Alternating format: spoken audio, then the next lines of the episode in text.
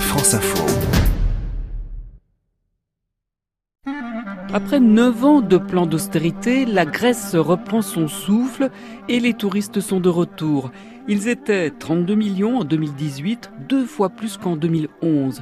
Entre autres des Chinois, des Russes qui profitent des nouvelles lignes aériennes. Les Grecs ont ouvert 150 lignes aériennes pour faire euh, venir les touristes. Cyril Guinet du magazine Géo. Il y a des lignes maintenant directes entre Athènes et Saint-Pétersbourg, ce qui n'existait pas avant, ou entre Athènes et la Chine.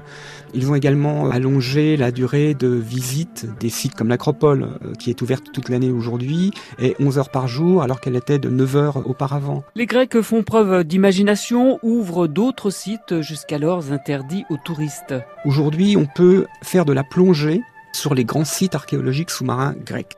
C'est possible, avec un encadrement évidemment, de plonger sur des épaves où on trouve encore des milliers d'amphores, Athènes profite de cette renaissance, et l'Acropole en premier, mais aussi une autre place où trône le Parlement, point stratégique de la ville. La place Syntagma, qui était le lieu des affrontements qu'on a vu tous à la télévision, couverte de gaz lacrymogène avec euh, des jets de pierre, des affrontements entre la police et les manifestants. Aujourd'hui, elle est apaisée, on voit des gens en terrasse, et on y paye même le café aussi cher qu'à une terrasse parisienne. Les îles grecques et leurs plages de sable fin ont toujours eu la côte.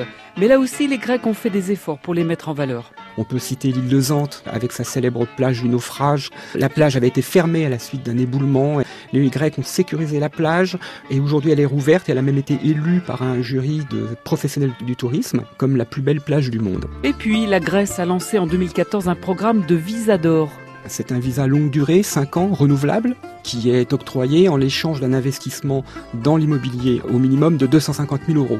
Ça a attiré énormément d'investisseurs chinois ou saoudiens qui ont pu s'offrir ainsi de superbes propriétés dans les îles justement. Et tout ça au prix d'énormes sacrifices demandés aux Grecs. Ils subissent une TVA de 24% par exemple dans l'hôtellerie et la restauration sans augmenter leur prix.